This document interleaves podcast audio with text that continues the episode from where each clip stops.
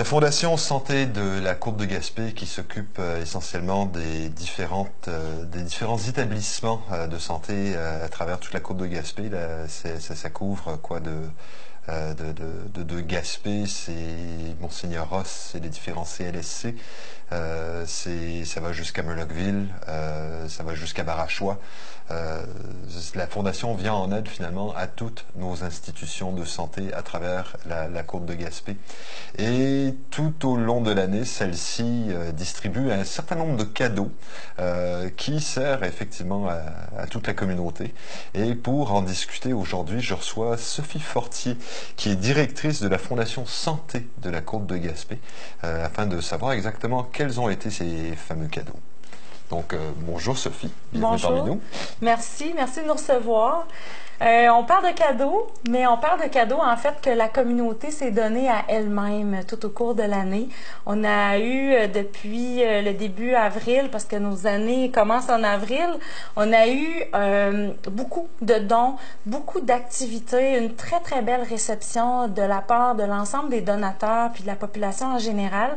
Puis moi, je trouve ça bien en début d'année comme ça de regarder parce que c'est un cadeau qu'on se fait à soi-même en fait. On est là, puis euh, il y a des donateurs qui me disaient ouais c'est pas quand on a besoin d'aller à l'hôpital que c'est le temps d'y penser. Faut y penser d'avance. Puis de plus en plus on s'aperçoit que les gens sont généreux. Puis euh, moi j'ai mon conseil d'administration euh, à la fondation me demandait récemment est-ce qu'on peut aller remercier la communauté? Alors j'ai pensé oui on pourrait le faire. Puis on pourrait le faire en parlant justement des cadeaux qu'on s'est offerts cette année en 2017 on en a plusieurs. D'accord. Et quels sont-ils donc? Bien, on a commencé avec euh, le soutien au comité des bénévoles à Monseigneur Ross, qui chaque année font beaucoup d'activités avec les gens qui vivent là à Monseigneur Ross. Euh, puis, on, tout au cours de l'année, là, ils nous font un bilan des activités. On les a euh, même invités, quelques-uns d'entre eux, au spectacle bénéfice amateur cette année. Ensuite de ça, on est allé aussi avec de l'innovation. Il y a eu un octroi qui a été fait pour l'acquisition de poupées thérapeutique. Mhm. Des poupées thérapeutiques qui sont utilisées envers certaines personnes. Euh, c'est des poupées là qui sont à s'y méprendre comme des vrais bébés et ils sont utilisés pour apaiser les gens. Dès qu'on a euh, cette poupée là dans les bras, on peut pas faire autrement que d'être concentré puis de, porter son attention euh, sur la dite poupée. Et puis c'est une première année là qu'elles sont utilisées. On va avoir le bilan dans quelques mois pour voir comment les gens ont répondu, mais jusqu'à maintenant, ça apportait un grand bien aux gens euh, qui, les, qui les avaient. D'accord. Par la suite, cet automne, on a offert, on s'est offert à la clinique de la douleur un lit euh, pour les examens puis aussi mhm. pour les traitements. Avec le docteur Thierry Pétry, c'est bien Exactement. Puis euh, ça, c'est quelque chose d'assez essentiel. De plus en plus, il y a, y a bien, bien, bien de la clientèle mhm. à la clinique de la douleur. On sait que ça roule six jours par semaine, souvent.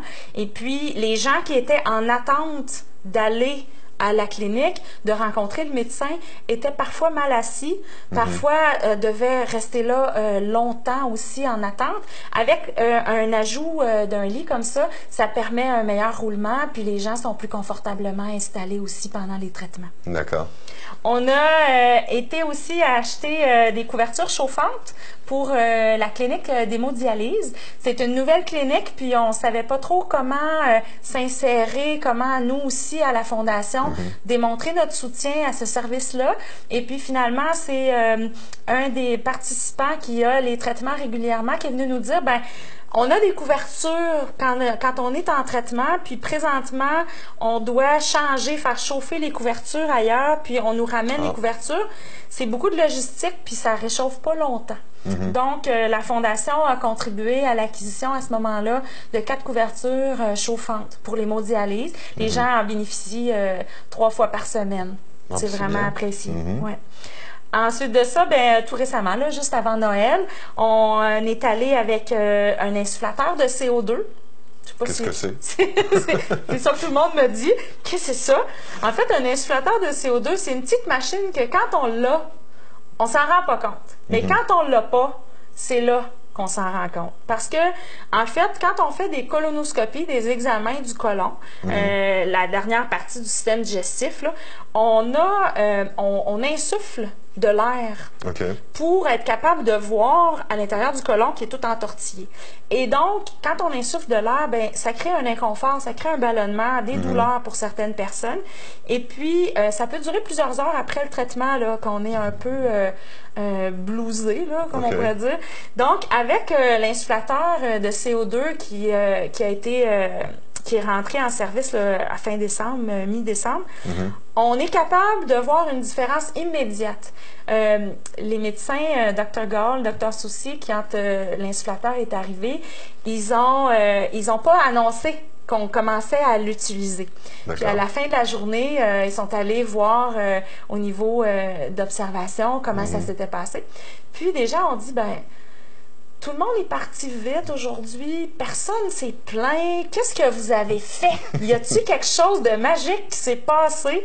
Puis effectivement, euh, c'est seulement euh, le changement, là, dans le fond, de l'utilisation d'un gaz à CO2 qui a fait que les gens se sont sentis beaucoup mieux.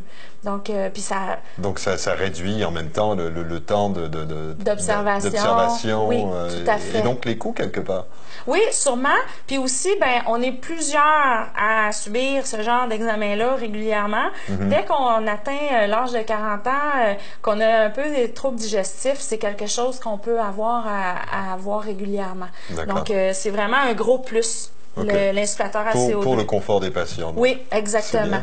La Fondation essaie de travailler toujours sur des éléments qui vont soit réduire la douleur, améliorer la qualité des soins, euh, euh, nous mettre à jour parfois sur certains grands centres hospitaliers.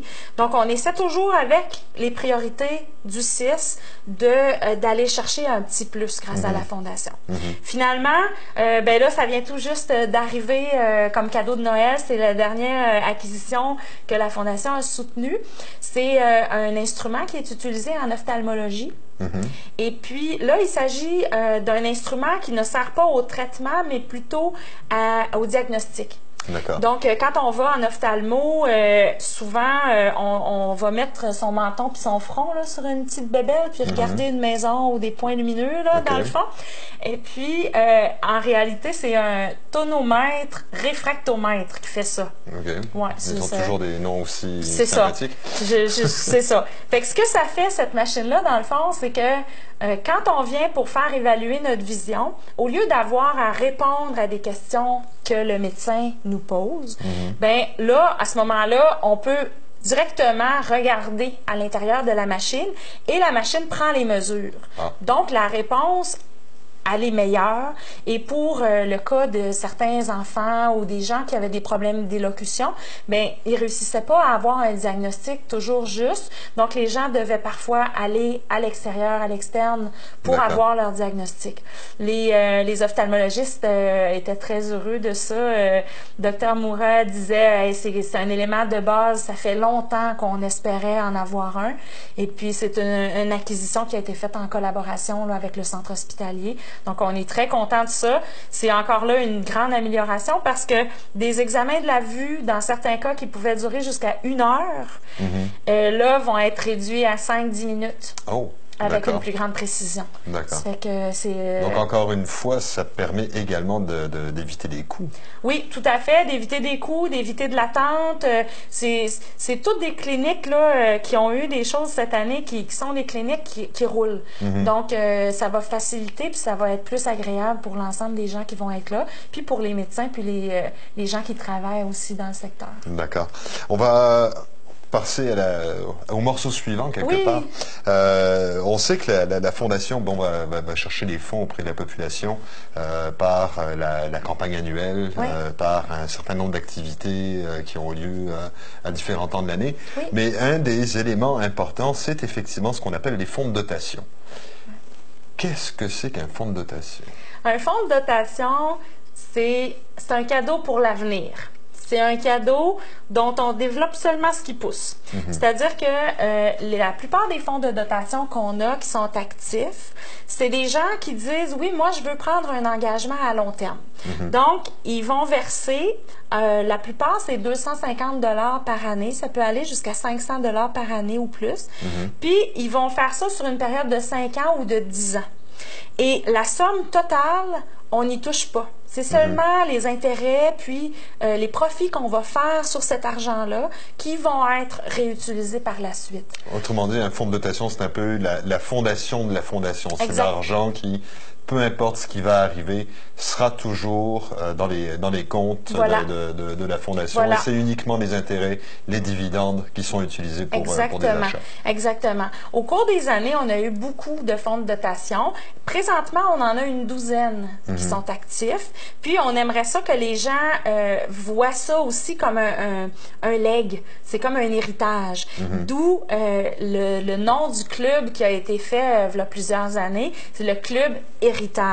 Donc, les gens qui font partie de ce club-là, c'est des gens qui ont investi des, des sommes pour lesquelles ils reçoivent à chaque année où ils font le versement, ils reçoivent un reçu pour fin d'impôt. Donc, euh, ça leur coûte un peu moins cher, en plus de faire un don pour euh, l'hôpital puis les CLSC Monseigneur Ross, ben, en même temps, ça leur fait un reçu pour fin d'impôt. OK.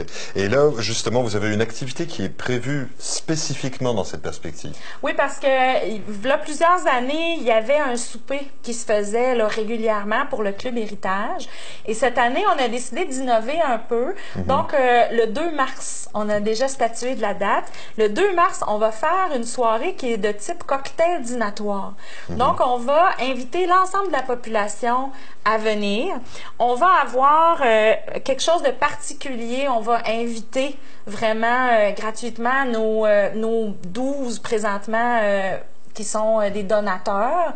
Et puis, on invite les gens à se questionner, à savoir, bon, est-ce que je veux faire un don régulier ou si j'aimerais faire un don de fonds de dotation. Et si, le, d'ici le 2 mars, les gens qui prendront un engagement sur 5 ou 10 ans, ben, on les invitera comme ça à venir euh, au souper, euh, au cocktail dînatoire. Bien entendu, on l'ouvre à tous. Les gens pourront simplement acheter un billet aussi s'ils veulent soutenir la cause d'une autre façon. Puis, on va faire ça avec une formule, euh, un début 5 à 7. Par la suite, les gens vont pouvoir s'asseoir pour déguster puis manger. Il va y avoir 5 à 6 services qui seront, euh, oui, oui, qui seront euh, en alternance avec euh, des concordances de vin et de, et de mets. Puis pour ceux qui boivent pas d'alcool, hein, on peut avoir quand même quelque chose d'assez intéressant. On va faire des cocktails sans alcool avec des jus exotiques, avec des vins désalcoolisés. Donc, il y aura aussi une possibilité pour tout ce beau monde. Donc tout ça, ce sera l'activité aura lieu à la marina, donc de- à la capitainerie finalement de la marina de Gaspé, le 2 mars. Oui, exactement. Vous allez voir euh, l'information commencer à circuler bientôt. Très bien. Ben, je vous remercie beaucoup, Sophie Fortier. Donc, euh, on, on avait euh, Sophie Fortier, directrice de la Fondation de la santé euh, de la Côte de Gaspé, qui est venue nous expliquer un peu finalement quels étaient les, euh, les, les différents cadeaux que la communauté s'est faite à elle-même euh, pour sa santé. Et on va suivre les activités de la Fondation au courant des prochains mois.